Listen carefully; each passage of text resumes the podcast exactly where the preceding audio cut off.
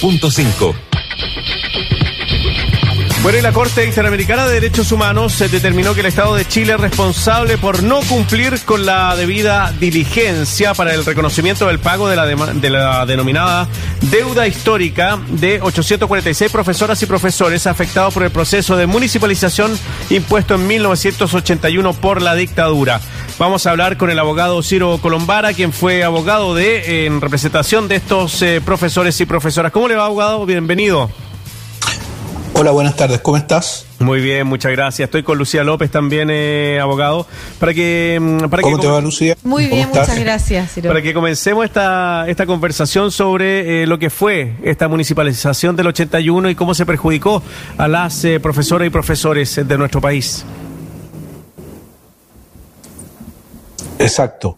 El caso que se conoció ayer a propósito de la sentencia sentencia unánime de la Corte Interamericana de Derechos Humanos, tiene su génesis o su origen en la dictadura, cuando se produce el proceso que se llamó de municipalización de la educación, en virtud del cual fueron traspasados los profesores y profesoras y quedó una asignación específica sin pagarse durante un lapso de tiempo. Esto motivó que profesores y profesoras a lo largo de todo Chile presentaran demandas en contra de las municipalidades respectivas, las municipalidades que se habían hecho cargo precisamente de la relación laboral con el gremio docente.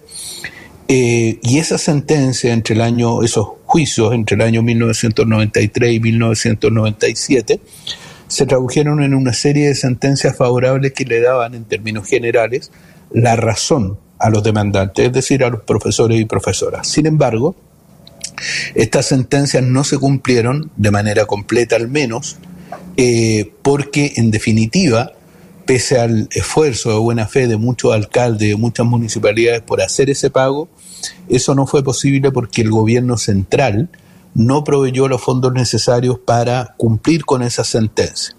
Esto se tradujo que entre el año 1997 y el año 2005 eh, se realizaran numerosos juicios o actuaciones judiciales en Chile con el objeto en definitiva de cumplir eh, esta sentencia y que se le pagara lo que se le adeudaba a los profesores y profesoras que habían ganado estos juicios.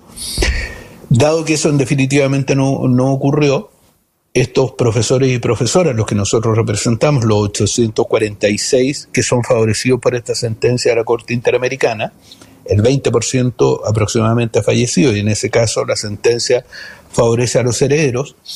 Eh, todas estas profesionales fueron agrupados por Alexandra Orrego, que cumplió un rol clave, algunos hablan de la Erin Brokovic chilena, logró recorrer el país durante meses, durante años, unir a abogados de distintas ciudades con el objeto de llevar estas causas adelante. Y cuando éstas no tuvieron resultado en Chile, tomó contacto con nosotros con el objeto de presentar el caso ante el Sistema Interamericano de Derechos Humanos. Es así como el año 2005 se presenta ante la Comisión Interamericana de Derechos Humanos este caso eh, que favorece a más de 800 profesores y profesoras. Y después de 16 años de tramitación, primero en la Comisión Interamericana y luego en la Corte Interamericana de Derechos Humanos, se logra esta sentencia que es histórica, no solo a nivel nacional, sino también a nivel internacional. Nunca un Estado había sido condenado a pagar sumas de dinero tan altas por violación a los derechos humanos y menos por derechos previsionales como este el caso, eh, se logra esta sentencia, digo, después de una batalla judicial ardua y compleja donde el Estado de Chile dilató, obstruyó eh, y en definitiva se negó a cumplir con una obligación que hoy día todos tenemos claro que existe. Fue parte de la mm. última campaña presidencial donde prácticamente todos los candidatos y candidatas de manera casi unánime se pronunciaron sobre la, eh, sobre la necesidad de que el Estado de Chile cumpla o pague la deuda histórica. Como eso no ocurrió, porque en definitiva aquí estamos hablando del Estado de Chile, mm. y si bien es cierto el problema se origina en la dictadura,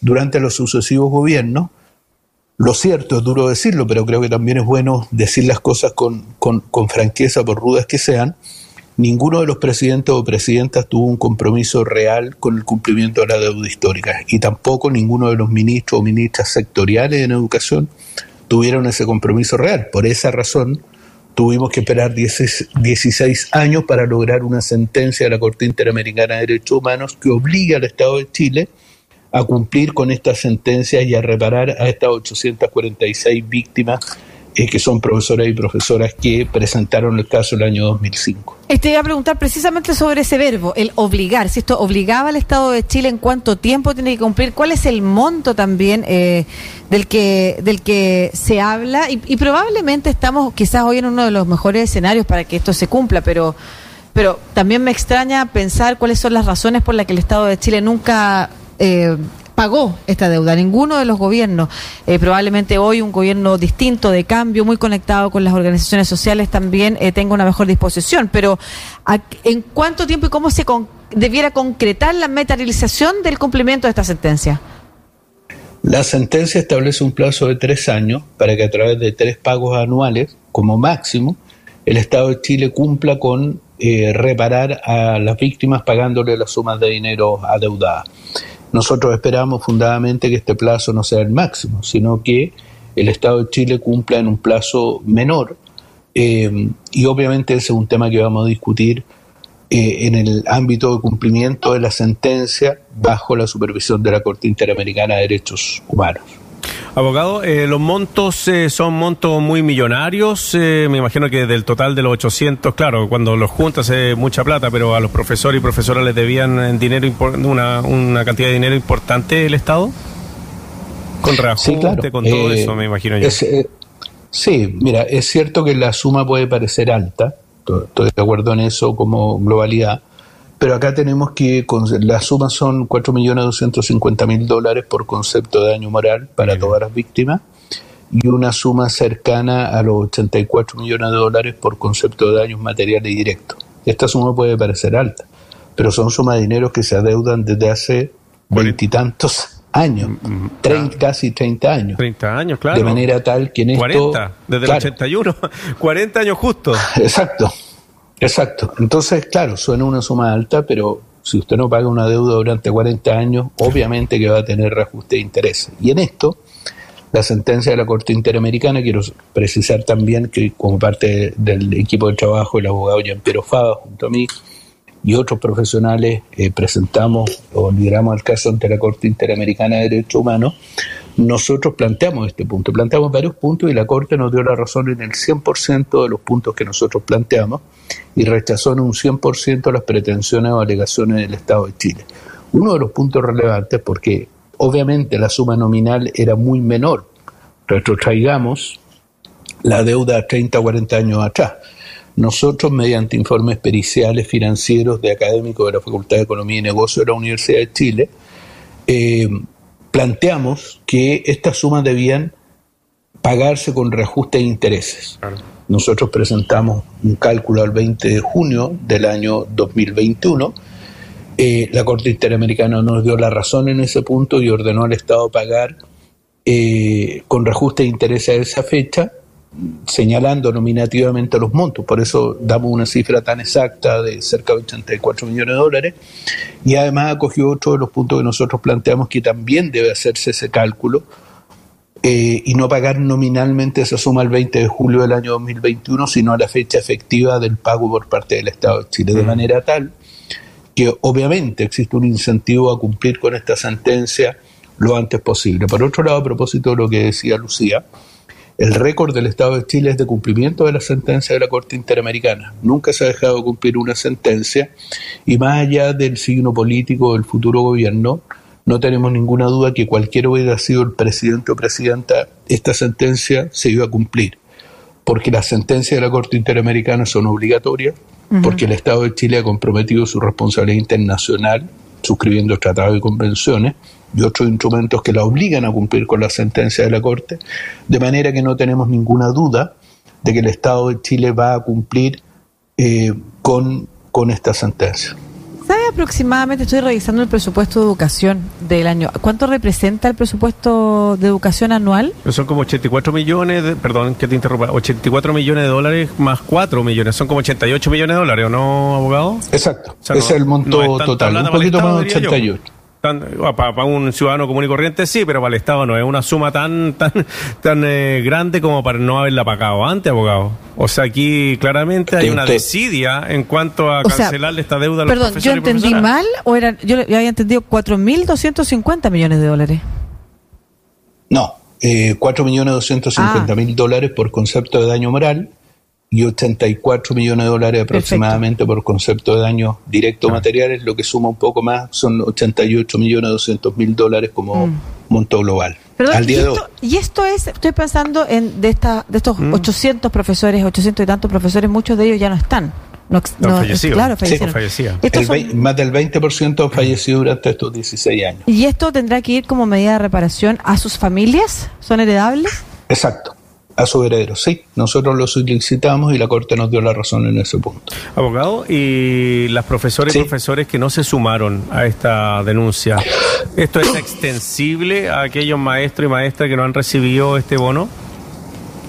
No, no, porque esta sentencia solo favorece a las 846 víctimas identificadas nominativamente con nombre, apellido, RUT, que fueron las que presentaron el caso el año 2005. Sin embargo, Colegio de Profesores y nosotros estamos analizando a propósito de esta sentencia que sienta un precedente internacional y que además es obligatoria en virtud del control de convencionalidad para los tribunales chilenos, fórmulas con el objeto de resolver no solo la situación de las 846 personas favorecidas por la sentencia, sino también por el resto de los profesores y profesoras que aún sobreviven o bien su heredero, que son víctimas del, del, denominada, de la denominada deuda histórica del magisterio o del profesorado. Y perdón, ¿qué número alcanzaría en total? No tengo el número exacto, esa información la maneja el Colegio de Profesores porque desde hace muchísimos años, desde, desde varias décadas, el Colegio de Profesores ha tenido como una de sus banderas de lucha el problema de la deuda histórica. De manera que ellos han liderado esta lucha, han sido fundamentales para esta sentencia, han sido fundamentales para estos 16 años y van a ser fundamentales para obtener reparación para el resto de las víctimas que no son alcanzadas por esta sentencia. A su juicio, eh, yo sé que no, es su tarea comentar la política necesariamente, pero pero considerando también lo que conversábamos recién respecto de, es un monto abordable para el Estado chileno, eh, ¿por qué no habría sido pagada esta deuda durante todo este tiempo? Sabiendo además que una de las una de las acciones más eh, como políticamente significativas, más críticas, la que más ha movilizado al gremio durante todos estos años. Sí, eh, tú preguntabas antes cuál era el presupuesto de educación en Chile. Yo la verdad que no lo sé, pero sí sé en términos generales que 88 millones de dólares es una suma relevante, mm. pero no es una suma prohibitiva. Eh, ¿No es esa la razón? Dentro de otro. Eh, no, ¿No, sería esa la razón por la que el Estado no respondió en todos estos años? ¿Qué, qué, es lo ah, que decía el magisterio? Esa es mi pregunta, como por qué el Estado chileno dejó pasar tanto tiempo y esperar que la Corte Interamericana se pronunciara. Yo, yo como abogado puedo responder del caso en mm. el cual he sido uno de los abogados, junto, reitero, a Jean-Pierre Fava y a otros profesionales, y lo que puedo decir responsablemente respecto de este caso, que el Estado de Chile, este caso duró 16 años, en parte por la recarga de trabajo del sistema interamericano, pero en parte también por las conductas obstructivas, dilatorias y evasivas del Estado de Chile destinadas a no cumplir esta, eh, de no cumplir eh, con el pago de la deuda histórica, al menos respecto de las víctimas que habían llevado el caso al sistema interamericano de derechos humanos. Eso me parece lamentable, me parece inaceptable, porque hoy día nadie seriamente puede discutir que la deuda histórica del profesorado debe ser pagada por el Estado de Chile. Y por cierto, cada día, cada mes, cada año que se demore, la suma obviamente va a ir creciendo de manera, tan, de manera tal que si bien es cierto no soy un comentarista político, sino un abogado mm. litigando un caso, ganándolo afortunadamente, me parece una irresponsabilidad mayúscula no hacerse cargo del fondo del problema, porque esta sentencia obviamente se va a tener que cumplir, eso no, no admite ninguna discusión, pero también tiene que repararse al resto de los profesores y profesoras, no solamente aquellos que son favorecidos o beneficiados por esta sentencia. Abogado, usted dice que hay tres años para pagar. ¿Es obligatorio para Chile? ¿Chile se, se arriesga alguna sanción internacional si es que no lo cumple? Es obligatorio para Chile pagar y hacerlo dentro del plazo que señaló la sentencia de la Corte Interamericana. Y no tengo duda, más allá del signo político del mm. futuro gobierno, que esta sentencia se va a cumplir. El Estado de Chile ha cumplido todas las sentencias. Fíjese que en la primera sentencia, que también tuve la oportunidad de participar, el caso de la última tentación de Cristo, fue un caso, fue una sentencia en que se discutió mucho si se iba a cumplir o no. ¿Por qué? Porque por primera vez un Estado había sido condenado por un Tribunal Internacional de Derechos Humanos a modificar su constitución, a modificar la ley y consecuencialmente en este caso, en ese caso, a exhibir la película. Nunca un Estado había sido obligado a modificar su constitución, en parte en virtud de una sentencia de un tribunal internacional. Y en ese caso, Chile, el Chile del año 2001, pensemos 20 años atrás, mm.